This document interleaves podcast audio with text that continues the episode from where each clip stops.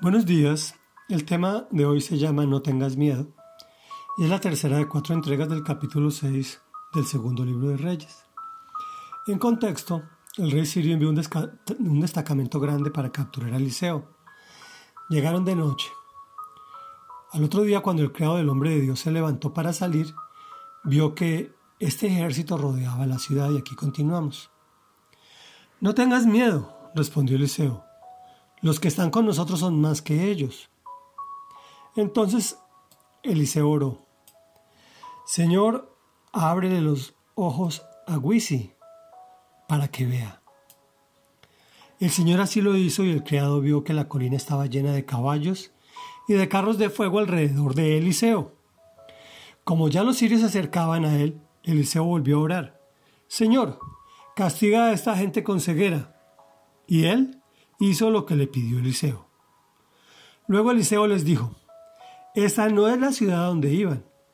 Han tomado un camino equivocado. Síganme, que yo los llevaré a donde está el hombre que buscan. Pero los llevó a Samaria. Después de entrar en la ciudad, Eliseo dijo, Señor, ábrele los ojos para que vean. El Señor así lo hizo, y ellos se dieron cuenta de que estaban dentro de Samaria. Cuando el rey de Israel los vio, le preguntó Eliseo, ¿Los mato, mi señor? ¿Los mato? No, no los mates, contestó Eliseo. ¿Acaso los has, capturado con tu espada y tu arco para que los mates? Mejor sírveles comida y agua para que coman y beban y que luego vuelvan a su rey. Así que el rey de Israel les dio un tremendo banquete. Cuando terminaron de comer, los despidió y ellos regresaron a su rey y las bandas de los sirios no volvieron a invadir el territorio israelita. Reflexión. La palabra de Dios no se cansa de repetirnos, no tengas miedo. Dios sabe que si te dejas vencer por el miedo, perdiste la batalla. Cuando crees, Él es tu fuerza. Además, lo mejor es que Él te dice, abre tus ojos para que veas que hay un ejército del cielo a tu alrededor. Obvio, si ya eres miembro de su familia. Y tiene un milagro poderosísimo para ti.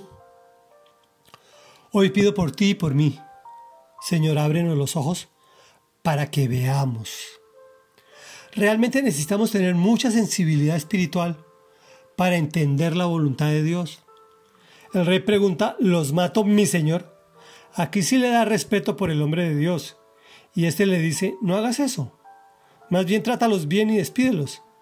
Así logrará mejores resultados. Dios dice que la palabra amable calma en los ánimos. En este caso los sirios no volvieron a invadir el territorio israelita. En tu caso, puedes evitar muchos malentendidos. Pero ese no era el objetivo final del ejercicio. La verdad es que el Señor deseaba reconquistar el corazón de los israelitas. Pero no se dio por falta de liderazgo. Sé tú un líder que lleva tu familia a la presencia de Dios. Oremos. Amado Dios, tú no te cansas de repetirnos, no tengas miedo.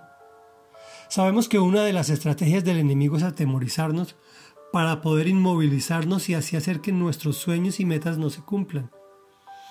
Y así vencidos por el miedo, perdemos las batallas. Abre nuestros sentidos espirituales para poder ver que dispusiste un ejército celestial para nuestra protección, pues somos tus hijos. Necesitamos tener mucha más sensibilidad espiritual para entender tu voluntad, mi amado Dios. Porque no nos has dado un espíritu de cobardía que nos encadene al miedo, sino de poder, de amor y de dominio propio. También, Señor de la Gloria, confesamos que queremos hacer el bien solo a los que nos lo hacen, pero tú nos dices que hagamos el bien a quienes nos tratan mal y a nuestros enemigos. Danos fortaleza para cumplir con tu mandato. Queremos lograr excelentes resultados.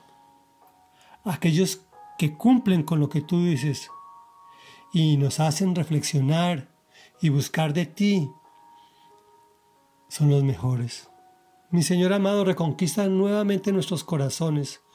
Conviértenos en líderes que llevan sus familias a tu presencia. Te lo pedimos en el nombre poderoso de Jesús.